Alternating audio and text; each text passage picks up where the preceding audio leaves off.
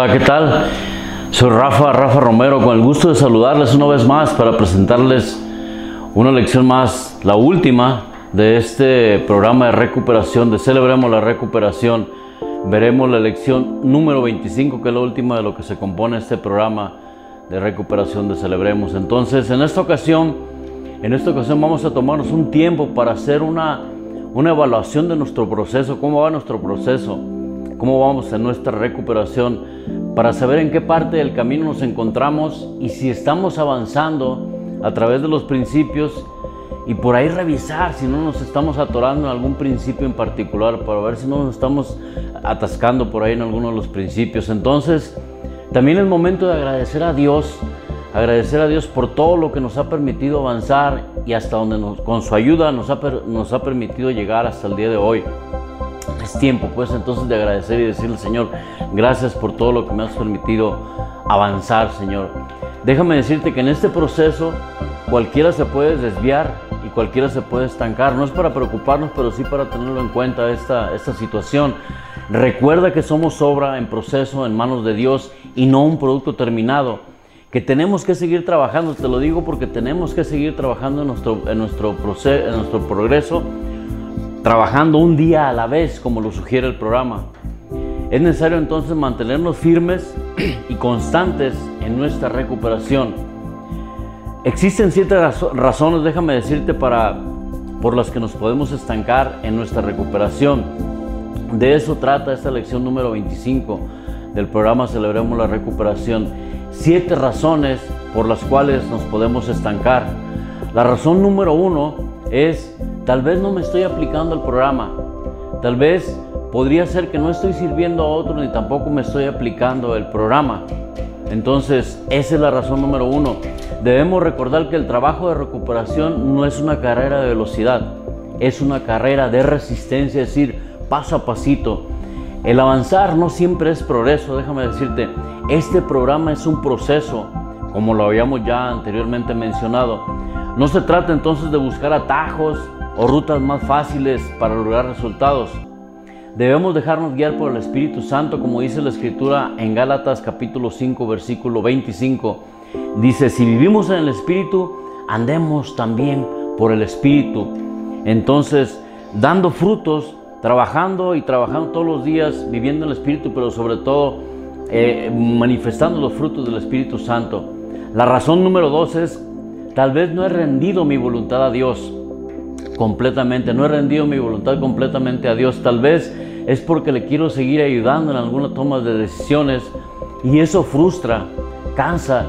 Es necesario confiar en Dios plenamente y no hacer cosas en nuestras propias fuerzas como Dios, como, como, como dice Proverbios capítulo 3, versículos, dice, Versículo 5 dice, confía en el Señor con todo tu corazón y no te apoyes en tu propio entendimiento. Reconócelo en todos sus caminos y Él enderezará tus veredas, Él enderezará el rumbo pues de tu vida. Entonces, no es hacer las cosas en nuestras fuerzas y, debemos de estar siempre avanzando con la ayuda de Dios y tal vez si no he rendido mi voluntad eh, a, Dios se va a manifestar en mi, en mi proceso.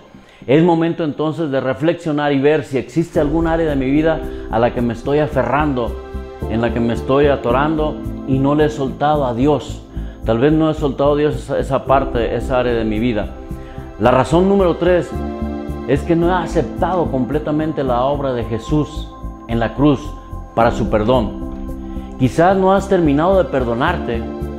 Perdonar a otros si has podido tal vez, pero piensas que tu pecado es demasiado grande para ser perdonado y has usado la expresión, tal vez has, usado la expresión, no tengo perdón de Dios por todo lo que hice. Quítate ese, pensamiento y deja que, que, Dios obre y Dios tome eso, esa preocupación tal vez que puedes sentir. Efesios capítulo 1, versículo 7 dice a la letra, en Él tenemos la redención mediante su sangre, el perdón de nuestros pecados conforme a la riqueza de la gracia entonces este versículo claramente dice de nuestros pecados, no solamente alguno de ellos, dice de todos, de nuestros pecados. Déjame decirte que la falta de perdón en uno mismo es lo que nos orilla a estancarnos en nuestro proceso. Entonces, es lo que más afecta nuestra recuperación, la falta de perdón. En Romanos capítulo 8, versículo 1 dice la escritura, ninguna condenación hay. Dice que ninguna condenación hay para los que esperamos en el Señor, para los que estamos unidos a Cristo Jesús. No hay ninguna condenación. Entonces, para adelante, Dios está con nosotros. La razón número cuatro por la cual nos podemos estancar es, tal vez es que sigo resentido con otros porque no he perdonado honestamente. El resentimiento es un veneno que nos tomamos esperando que alguien más le, haga daño. Los resentimientos son los sentimientos reprimidos que se vuelven resentimientos. El perdón es el poder que rompe las cadenas de amargura. El perdón es que rompe eh, los grilletes también del egoísmo, abre las puertas del resentimiento y remueve todas las, ataduras del odio. Esas ataduras, esas cosas que nos tienen estancados. En primera de Pedro, capítulo 5, versículo 10 dice, y después de que ustedes hayan sufrido un poco de tiempo, dice, después de que ustedes hayan sufrido un poco de tiempo, Dios mismo, de toda gracia que los llamó a la gloria eterna en Cristo, los restaurará y los hará fuertes, firmes y estables. Entonces, el dolor es parte de la vida, el sufrimiento es opcional. ¿Por qué eh, te digo esto? Porque Dios nos va a ayudar a salir adelante. Entonces, después de que hayamos trabajado, le hayamos sufrido un poco, Dios nos va a dar para adelante, nos va a restaurar y nos va a hacer más fuertes y nos va a hacer mantenernos firmes y estables en nuestro proceso, en nuestro de vivir. Quizá necesites pedirle perdón a Dios por haberle culpado, ¿cómo no? No culpes a Dios por lo que otros te hicieron. El daño que los demás te hicieron fue de la propia voluntad de ellos mismos, no por la voluntad de Dios. Entonces, esta es la, cuarta razón. La quinta razón por la cual nos podemos estancar es que tal vez tengo miedo a hacer cambios, aquellos cambios que debo de, hacer para mejorar. Tal vez puede ser que estés paralizado por el temor al fracaso. También Aquí es donde la confianza y la fe en Jesucristo se pone en juego. El seguir, el, darle para adelante, pues sin tener miedo, porque dice la palabra de Dios que Dios no nos ha dado un espíritu de temor. O quizás también es porque no te atreves a poner límites, porque tienes miedo al rechazo o de nuevo a ser herido. Entonces, también puede ser que te estés resintiendo el cambio que te ayudará a crecer por temor a lo, a lo desconocido, porque no conoces qué va a pasar. Entonces, insistes en querer cambiar a otros y no a ti mismo. Algunas personas creen que cambiando de trabajo, de iglesia, de compañeros, de amigos, se, se van a solucionar las cosas, pero déjame decirte que la realidad es que la solución está en cambiar uno mismo para que el entorno cambie. Si yo cambio, mi entorno cambia. La escritura dice en Isaías capítulo 41, versículo 10, dice, no temas, dice el profeta Isaías, no temas, pues yo estoy contigo. Dios a través del profeta Isaías nos está diciendo, no temas, pues yo estoy contigo. No te desanimes, no te desanimes, yo soy tu Dios. Yo te fortaleceré, fortaleceré, yo te ayudaré y yo te sostendré con mi diestra triunfante. Y remata la carta a los Hebreos capítulo 13 versículo 6 diciendo, así que podremos decir sin temor ni duda que el Señor es, es el que ayuda. No temo lo que me pueda hacer el hombre. La razón número 6 por la cual nos podemos estancar es que te sientes culpable en lugar de aceptar tu responsabilidad. No es lo mismo sentirme culpable sentirme responsable, es más amable sentirme responsable porque yo soy responsable de lo que digo o hago. Nadie es responsable entonces de las cosas que nos han pasado, pero sí somos responsables de la forma en que reaccionamos ante ellas. Esa es nuestra responsabilidad. Yo mismo soy responsable de mis acciones. Eso es claro. Entonces, la razón número 7 por la cual nos podemos estancar es que estás, tal vez estás trabajando como llanero solitario, tal vez estás trabajando sin un equipo de apoyo efectivo y afectivo. Si deseas crecer, déjame decirte que es necesario servir, sirve, porque nuestra felicidad aumenta cuando servimos a otros.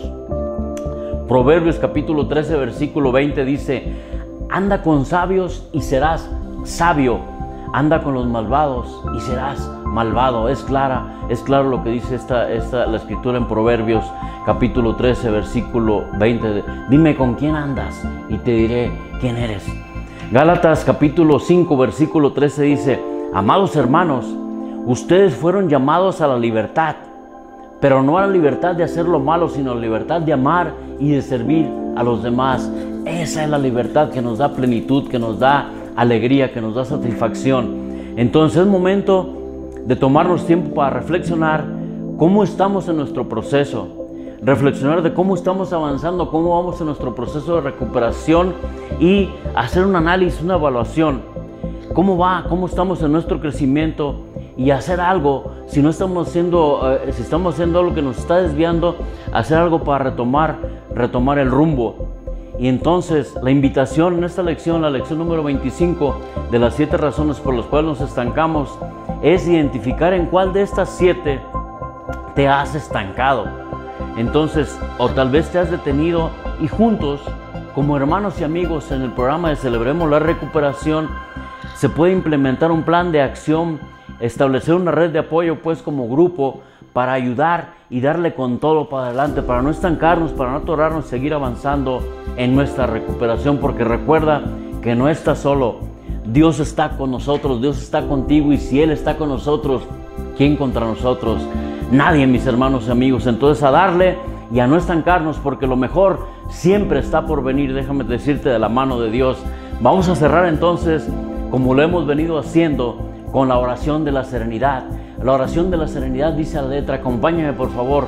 Dios, concédeme la serenidad para aceptar las cosas que no puedo cambiar, el valor para cambiar las cosas que sí puedo cambiar y la sabiduría para reconocer la diferencia, viviendo un día a la vez, disfrutando un momento a la vez, aceptando la dificultad como el camino hacia la paz, tomando como Jesús lo hizo este mundo pecador tal cual es y no como sería confiando que tú harás que todo salga bien si me entrego a tu voluntad, para que sea razonablemente feliz en esta vida y sumamente feliz contigo por siempre en la eternidad. Amén, que así sea. Ánimo mis hermanos y amigos y felicidades y a esperar de la mano de Dios siempre lo mejor. Que Dios los bendiga. Un abrazo, ánimo.